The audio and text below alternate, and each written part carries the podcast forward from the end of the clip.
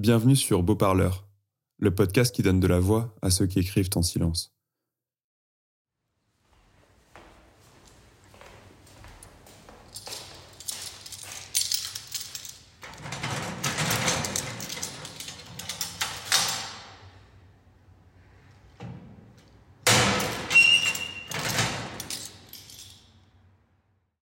Aujourd'hui, j'ai reçu une lettre. Une lettre de Max, 25 ans, qui est transporteur dans le nord de la France. Max m'a dit qu'il écrivait depuis toujours, et il écrit pour une seule raison, la puissance des mots. Voici la lettre de Max qui s'intitule tout simplement Lettre 1.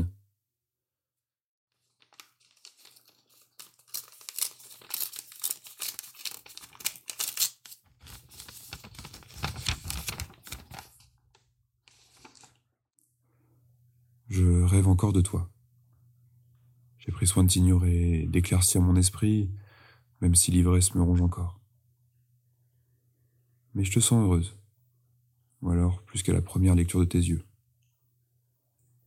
Je me force à prier pour que tu ailles bien. Ou peut-être mieux, chaque jour. Comme si mes pensées pouvaient servir ton bonheur. Il y avait ces passages insensibles, rue de la Clé, qui m'ont fait souvent songer dans ces nuages d'avenir avec toi. Tu n'as été que passion, et bientôt je repars. Alors t'écrire me libère. Pardonne une nouvelle fois mon intrusion, mon désir de t'imaginer lire mes mots. Au fond, je t'ai jamais connu, mais par-dessus les temps, tu manqueras toujours.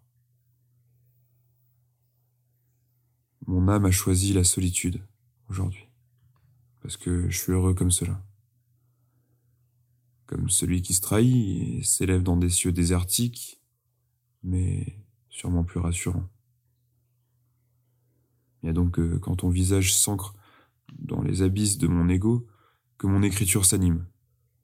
Plus que ton image au sein de mon iris, c'est le mystère que tu dégageras toujours au fond de mon existence. Tu demeureras ainsi ma muse, et fort loin de toi, je t'en prie.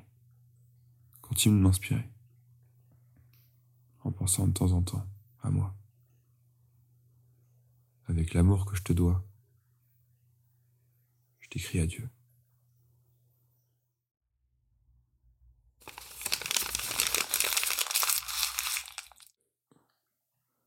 Voici ce que Max dit de cette lettre. J'avais écrit cette lettre à une femme que je n'ai jamais eue, que j'ai aimée si fort. Mais l'on voit que je me protège, que j'ai conscience des forces du cœur et que j'arrive à contrôler ce que je peux et ne peux obtenir. C'est une des lettres les plus matures que je n'ai jamais écrites, l'une de mes favorites. Rendez-vous lundi prochain pour un nouvel épisode de Beau Parleur.